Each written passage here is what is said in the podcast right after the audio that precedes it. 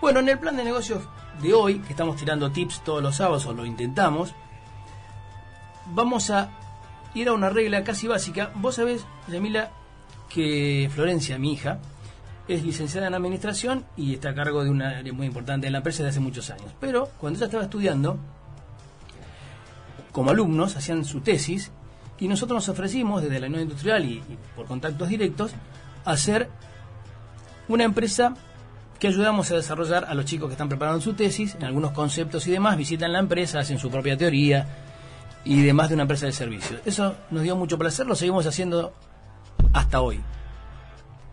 Eh, por lo que vemos permanentemente, sobre todo sobre la época de fin de año, que llegan alumnos de las carreras afines, ya sea de comercialización, de marketing, contadores, licenciados y demás, a plantear eh, distintas teorías, a escucharnos, a ver, a levantar datos. Y eso nos da, ya te digo, nos da, eh, nos llena de energía porque esa juventud te transmiten eh, fuerza, no sé, es algo que nos place. Pero ¿sabes qué notamos? Que los chicos salen con toda la, la teoría, hasta de las reglas más básicas, la teoría, y no la llevan a la práctica o no saben llevar a la práctica. Entonces, una de, la- de las reglas más clásicas, lo primero que te enseñan en una carrera de, de este tipo, son las reglas FODA. O FODAC, que ya vamos a hablar de esa famosa letra C que yo le doy muchísima importancia, ya lo hemos hablado. Y esos hablan de la, de, la de las reglas FODA, que no son otra cosa que fortalezas, oportunidades, debilidades, amenazas y competencia. Y tiene una definición concreta que dice, objetivo, identificar y determinar las ventajas competitivas y las desventajas de la empresa y o persona física para establecer estrategias que más convengan en función de las características propias y del mercado. Perfecto. Eso lo saben casi todos mejor que cualquiera de nosotros. Y también saben que esas reglas constan de dos análisis, un análisis interno donde analizas las fortalezas y las debilidades y un análisis externo donde se analizan las oportunidades, las amenazas y las competencias. Hasta ahí no dije nada que no sepa cualquiera de estos chicos. Y ya te digo, sin ser maestro ciruela, que lo aclaro siempre, de nada, sino es todo por, por experiencia adquirida. El punto clave de esto es que, por ejemplo, nadie te sabe decir, yo se los pregunto, el análisis interno que dice la definición si busca identificar aquellos aspectos que pertenecen a la empresa y al personal, las fortalezas y debilidades y demás, obviamente se analizan las fortalezas y las debilidades. Y así como la semana pasada hablábamos de las reuniones productivas y decíamos que los dueños o los directores no siempre son, o casi nunca son los, buenos mediadores de esas, de esas reuniones, en este punto hay que analizar las fortalezas y las debilidades. Lo paradójico es que en el análisis interno hace muchísima falta la visión externa. Y en el análisis externo hace muchísima falta la visión interna. Y paso a explicarlo brevemente si puedo. Fortalezas, por supuesto que son los puntos fuertes de la empresa, personas, características que nos facilitan, nos favorecen, que nos diferencian y todo eso demás. Ahora bien, si saca- salimos del enunciado, ¿qué son las fortalezas? ¿Cómo, cómo sabes las fortalezas vos mismo, si no tenés un, un, apoyo absolutamente externo. ¿Cómo vas a, igual que las, ya de, paso te hablo de las debilidades, no puedes ser objetivo, porque salvo que seas un, bote- un boicoteador consciente, es raro que veas tan claramente tus debilidades, salvo que te tropieces todas las mañanas cuando entras con esa debilidad. Y es también raro que veas todas tus fortalezas porque se transforma en normal, algo que por ahí es algo diferencial.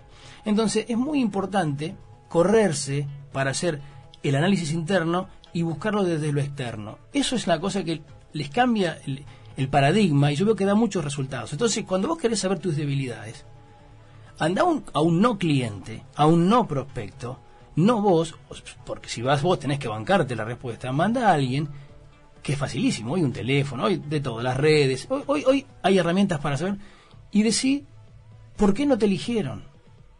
Y escuchalo, no es malo, no te eligió por algo. ¿Sabes cuál es el problema que tenemos los empresarios o los, o los comerciantes? Es que cuando queremos emprender algo, nos creemos que se soluciona si mejorás lo que lo- el otro hace mal. Cuando vos te iniciás en una empresa, vos decís, tengo que mejorar lo que sí sé que el otro hace mal. Yo te digo, por el absurdo, si el otro lo hace mal y le va bien, ¿le importará a la gente lo que el otro hace mal? Eh, de verdad, si lo siguen eligiendo. Entonces, Yo le cambiaría ese paradigma. Mejorar lo que, lo, otro, eh, lo que el otro hace bien. Por supuesto, casi te diría que eso es novedad. Como todo en comercialización y marketing, comercialización y marketing, perdón, es obvio. Y lo obvio tiene el problema que es invisible, ¿no? Pero ya estamos a filosofar. Yo lo que digo es, lo importante es que las debilidades las aceptes y no las quieras ver vos, porque no las vas a ver vos. Ese análisis interno tiene que venir desde el exterior, lo mismo que las fortalezas. Que por ahí algún día da para eh, charlarlo más, pero bueno, son tips lo que estamos dando para hacerlo un poquito entretenido. Y el análisis externo, que son oportunidades, amenazas y competencias, para mí es FODAC y no FODA. Peter Drucker decía que era FODAC, para mí es un faro, pero bueno, Dice, hay que analizar las oportunidades. Y el tema, hablamos de oportunidades, y esa S del final, ese plural, mejor dicho, de oportunidades, a los chicos les parece que las oportunidades vienen por la calle de a cientos, de a decenas, y a veces las oportunidades son poquitas. En la vida de la empresa, por ahí necesitas una oportunidad. Por ahí necesitas una. Y las oportunidades, que mejor que charlarlos charlarlo ahora en, en, pandemia, no pido por favor una pandemia, pero en todas las crisis hay oportunidades. Otra frase que ellos la tienen clarísima, saben que es así, todos sabemos que en crisis hay oportunidad, y queda en la frase. Y queda en la frase. Vos fíjate que a veces las cosas buenas traen crisis, y por supuesto hay una oportunidad. A partir de la democracia en Argentina, entraron en... en tiro ejemplos, ¿eh? para hacerlo un poquito más didáctico. Entraron en decadencia o, pongamos el título que, queramos, dos o tres em, puntos neurálgicos de la sociedad. La educación, la seguridad y la comunicación. Y hay quienes vieron una oportunidad importantísima en la educación y salieron la cantidad logarítmica de eh, escuelas privadas. Cuando nosotros éramos chicos no había escuelas privadas, de ninguna manera. Eh, no acote porque está diciendo que cuando éramos chicos no había escuela, no es así. Em, la seguridad es lo mismo, de tener, lamentablemente, una seguridad impuesta a partir de, vivir bajo una dictadura. Después los sistemas de seguridad tenían sus falencias. Y fíjate que aparecieron una cantidad inusitada de empresas de alarma, de empresas de seguridad privada, que después se fueron uniendo. Bueno, hoy se van absorbiendo y terminan siendo por ahí hasta monopólicas, pero eso es otro punto. Quiere decir que en todo tipo de crisis hay una oportunidad. Lo vemos ahora en la pandemia. Las oportunidades a veces no son tantas, pero hay que saberlas ver, hay que salir a buscar las oportunidades. Las amenazas y las competencias, para cerrar que nos queda poquito, la competencia, es obvio que la competencia la tenés que ver. Y viste que es una frase decir, quiero la competencia porque te nutre, porque te hace mejorar. Vos sabés que la mayoría de las veces, lamentablemente, lo decimos, me voy a emparejar, no es mi caso, pero vamos a hablar desde el plano. Eh, no queremos, queremos que desaparezca la competencia. Y no es así, de verdad que no es así. De verdad que no es así. La competencia es sana. Lo que no queremos, como decía Silvio, es la mala competencia, la competencia desleal. Y si existe la competencia desleal, que va a existir siempre, que haya alguien que no pesque en la pecera o que case en el zoológico. Que vaya, de alguna manera, ya sea eh, sindicatos, ya sea eh, eh, control estatal o lo que fuera, que controle esa, esa falencia. Pero nos excede, nos excede. No podemos pedir que no haya competencia. Podemos a lo, sumo pedir que no haya competencia desleal. Sí, o que las mismas reglas del juego sean para todos, ¿no? Claras y para todos. Exactamente. Lo, eh, está muy en boga esto porque lo venimos hablando recién con los gimnasios, con todo. El monotributismo, me, me asombró los números que dio Silvio de la cantidad de que hay monotributistas y, la cantidad de empresas. Así que la competencia es así y lo sabemos. Ahora la, la amenaza.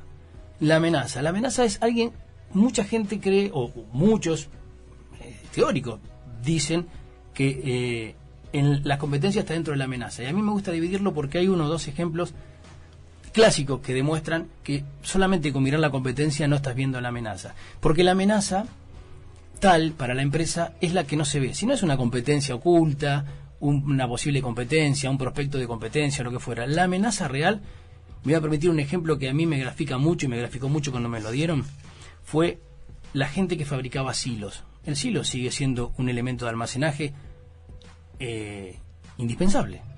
Eso por ahora no va a cambiar, no vislumbro que cambie. Y aquellas empresas, fábricas de silo que, de silos, que se preocupaban por la competencia y a la vez controlaban los proveedores y veían, y yo me imagino haciendo un análisis FODA, ¿no? De la- una empresa importantísima de silo, la que querramos.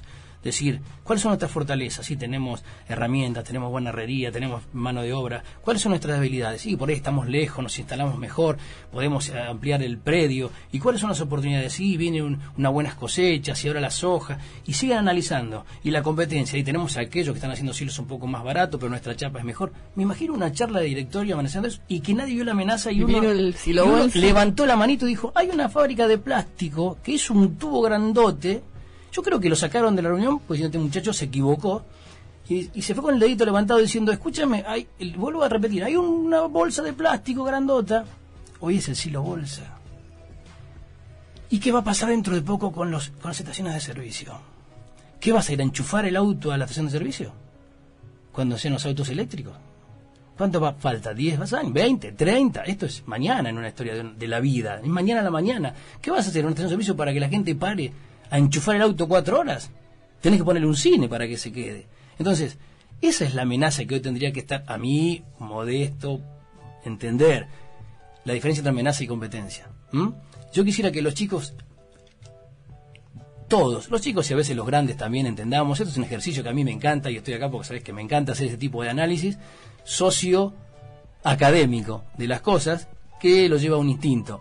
A mí me gustaría que, que los chicos que estudian y que analizan estas, estas normas como la FODA, como la FUSE, como la- las A, como las 4P, que es producto, plaza, promoción y precio, te las dicen de memoria porque saben lo que es.